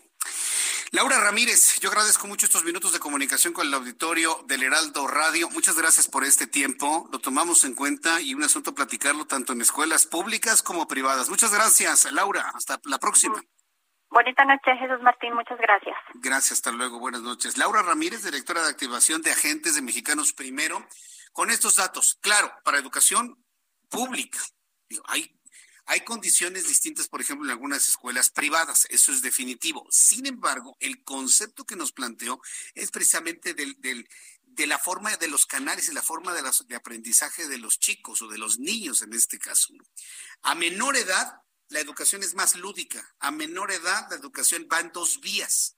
El medio de comunicación, hablando de la televisión, hablando de la televisión, solamente va en un solo sentido, lo cual impide una visualización por parte del maestro de la asimilación o del aprendizaje del estudiante o del niño del otro lado de la pantalla. La clase en línea busca hacerlo de manera bidireccional, sin embargo, bueno, pues la distancia, los problemas de comunicación y todo lo que ya conocemos están impidiendo que el aprendizaje se dé en la totalidad como si sucediese en el aula. Ese es el concepto que tiene Mexicanos Primero y me parece que es muy interesante y lo seguiremos platicando. Bueno, cuando el reloj marca las 7.40, ya en 20 minutos serán las 8 de la noche, tenemos un gran incendio en, bodega, en una bodega en Chalco, al oriente del Valle de México. Estamos recibiendo imágenes, estamos recibiendo información de lo que está ocurriendo en este momento y en unos instantes eh, me voy a comunicar con uno de nuestros compañeros reporteros para informarles sobre lo que está ocurriendo bomberos están de alguna manera elaborando en un enorme incendio, una gigantesca bodega. Que miren, las imágenes aéreas que estoy observando debe ser una bodega que al menos debe tener, debe tener unos metros cuadrados. Es una gran bodega. Entonces, bueno, pues en el momento que tenga ya comunicación con uno de nuestros compañeros reporteros con este tema, nos enlazaremos con él. Mientras tanto, quiero informarle sobre y abonando a toda esta crisis que se ha vivido dentro del partido Morena en el estado de Veracruz. Hoy Ricardo Monreal, súbale el volumen a su radio porque Monreal se convirtió con esto en el personaje de la noticia el día de hoy. Ricardo Monreal aseguró que no dejará de señalar, denunciar y combatir los abusos de autoridad de Cuitlagua García, el gobernador de Veracruz. Dice Ricardo Monreal que lo hará de manera individual porque en este tema la bancada de Morena no lo respaldará. Él seguirá en la defensa de José Manuel del Río Virgen y así lo dejó en claro hoy. Ricardo Monreal, ¿qué hay que decirle? Es un fiel de la balanza de la toma de decisiones al interior de Morena. Que en esta decisión de la Comisión de Veracruz no me acompaña el grupo como tradicionalmente me acompaña. ¿Lo obligaron? Y casi, no, no, tengo una actitud de respeto con ellos, pero yo he afirmado, como lo dije en la comisión, que yo no voy a ceder en una posición personal. Es decir, como senador, como Ricardo Monreal, ya no como grupo, yo voy a continuar defendiendo a las víctimas y voy a seguir muy cerca del asunto de Del Río y de más de mil asuntos que están eh, por ultrajes a la autoridad y que no basta la derogación, sino la libertad de eso. Bien, bueno, pues esto fue lo que comentó Ricardo Monreal, que por cierto, el propio Ricardo Monreal enfatizó que el Estado de Derecho sólido es aquel en el que la justicia jamás supedita a la política y menos a caprichos y odios personales de caciques locales. Esto fue lo que dijo Ricardo Monreal. Un Estado de Derecho sólido es el que la justicia jamás supedita a la política y menos a caprichos y odios personales de caciques locales. Resulta difícil de aceptar que a 77 años del holocausto el antisemitismo, antisemitismo y otras ideologías xenófobas estén reviviendo en el mundo.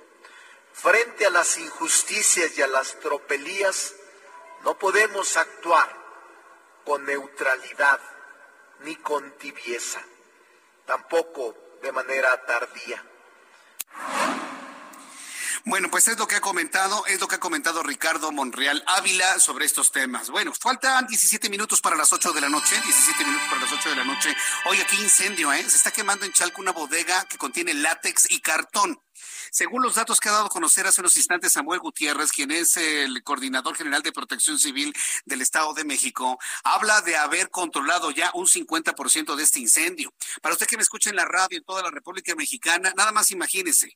Imagínese los pilares de una bodega como de dos mil metros y el fuego completamente en todo el edificio, cuyo techo prácticamente ya se ha derrumbado. En toda el área de, este, de esta bodega se ven las enormes lenguas de fuego que tratan de ser controladas por los bomberos. Ya hace unos instantes, como le digo, el coordinador de protección civil, sin saber más detalles de las razones que causaron este incendio que se ha convertido en uno de los más importantes al oriente del Valle de México, en lo que va de este año, por supuesto, asegura que ya se ha controlado el 50% del mismo. En algunas imágenes que llegan hasta nuestra mesa de trabajo, podemos observar que es difícil hablar de un 50% del control si tomamos en cuenta, evidentemente, que estos son los... Eh, imágenes que se están llegando a nuestra mesa de trabajo completamente en vivo. Hablamos ya de una destrucción completa del edificio eh, que contenía todo este cartón y todo este látex.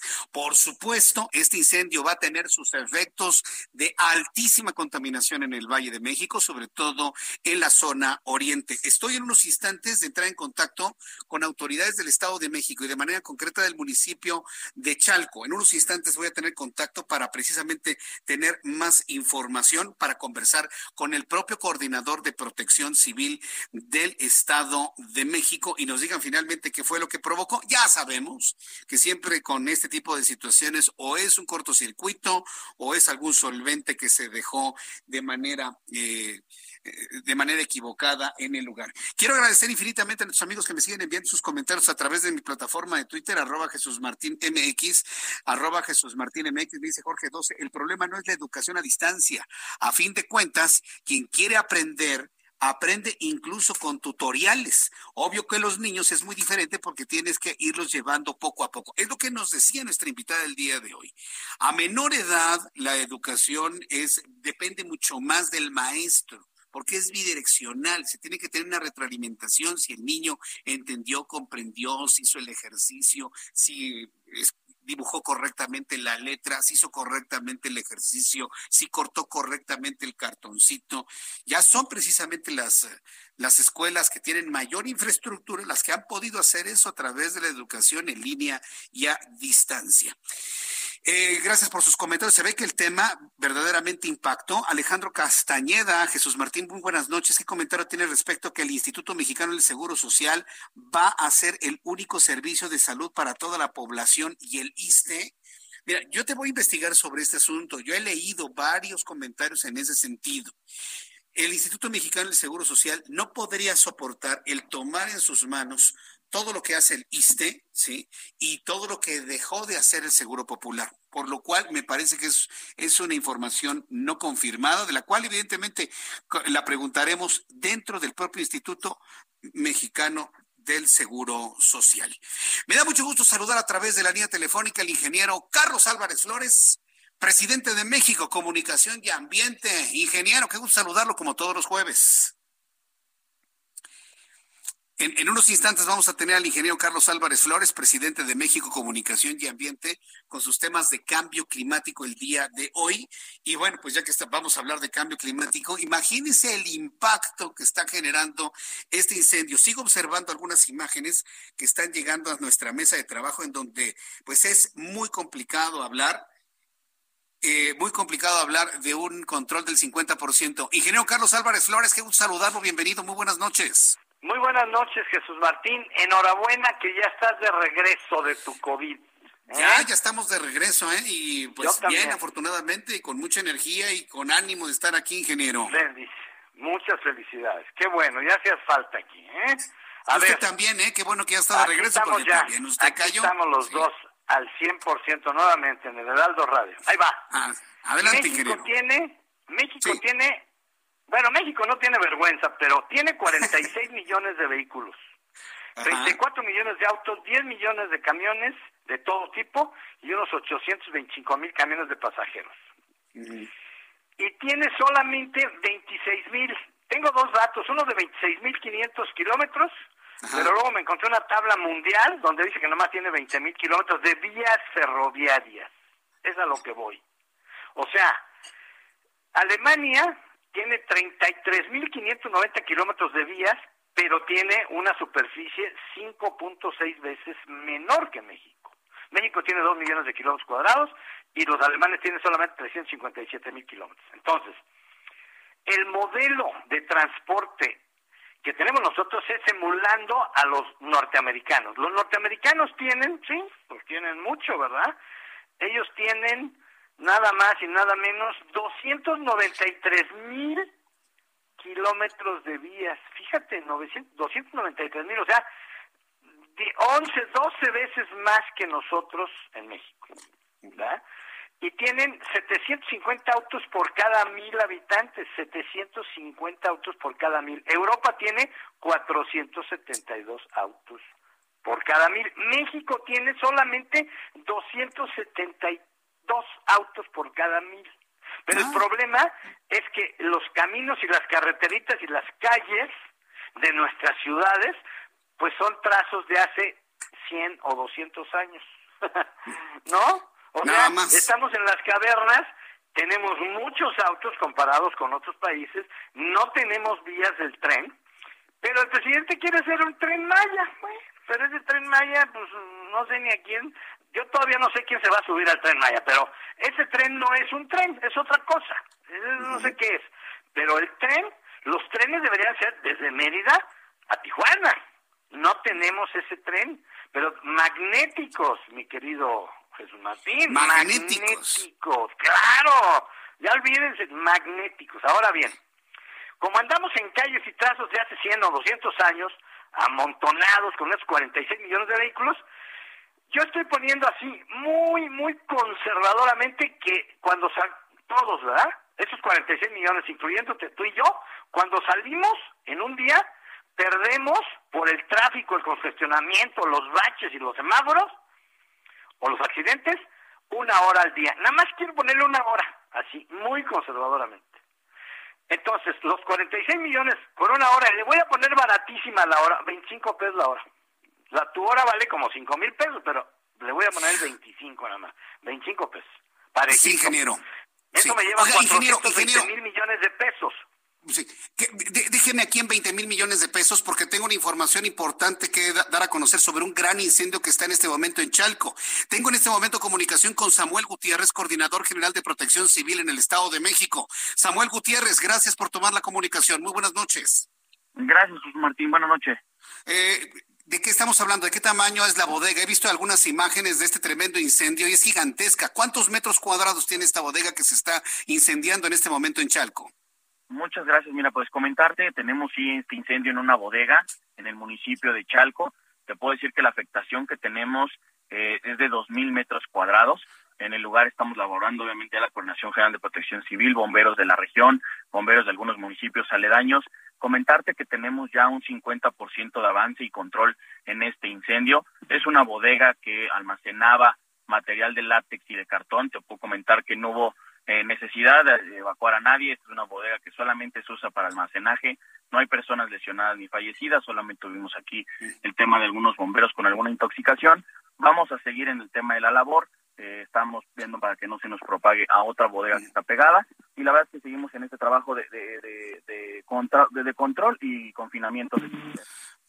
Ahora, eh, preguntarle, eh, ¿hay alguna línea de investigación sobre las causas de este incendio? Normalmente son los cortos circuitos. ¿Aquí qué es lo que se está perfilando, Samuel Gutiérrez? Vamos a esperar, eh, Jesús Martín, el tema de, obviamente, que la Fiscalía del Estado de México, cuando entre en el peritaje, podamos saber qué fue lo que ocasionó este incendio. Ahorita, como te comento, nosotros vamos a hacer todo lo posible, ya llevamos un 50% de control, vamos a seguir y metiéndonos muy duro en este incendio para poder controlarlo lo, lo, de la manera más inmediata que podamos.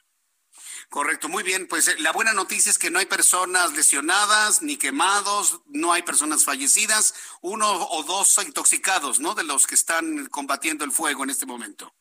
Así es, ellos ya obviamente fue un tema de intoxicación, fueron atendidos por los servicios de urgencias médicas del Estado de México y de la Cruz Roja y sin ningún problema eh, nos, nuestros compañeros ya están estables y están bien. Y vamos a continuar, este, obviamente, sofocando y conteniendo este, este incendio. Samuel Gutiérrez, coordinador general de Protección Civil en el Estado de México. Muchas gracias por esta información para el Heraldo Radio. Buenas noches. Buenas noches. Hasta luego, buenas noches. Y antes de despedirnos, en la línea telefónica el ingeniero Carlos Álvarez Flores, ingeniero. ¿Cuántos segundos me quedaron? Le, le, nos quedaron menos de un minutito, pero bueno, agradecerle, ingeniero.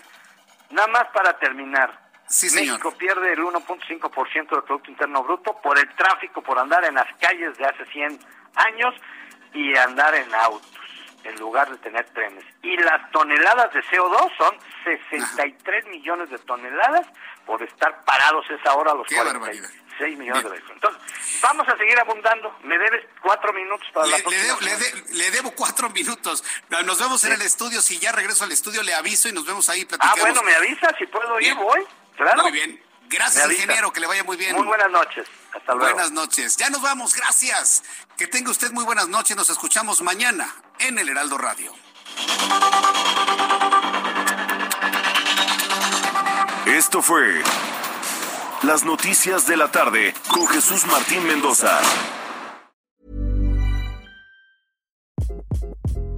Hi, this is Craig Robinson from Ways to Win, and support for this podcast comes from Invesco QQQ the official ETF of the NCAA. The future isn't scary. Not realizing its potential, however, could be. Just like on the recruiting trail, I've seen potential come in many forms as a coach. Learn more at Invesco.com slash QQQ. Let's rethink possibility. Investco Distributors, Inc.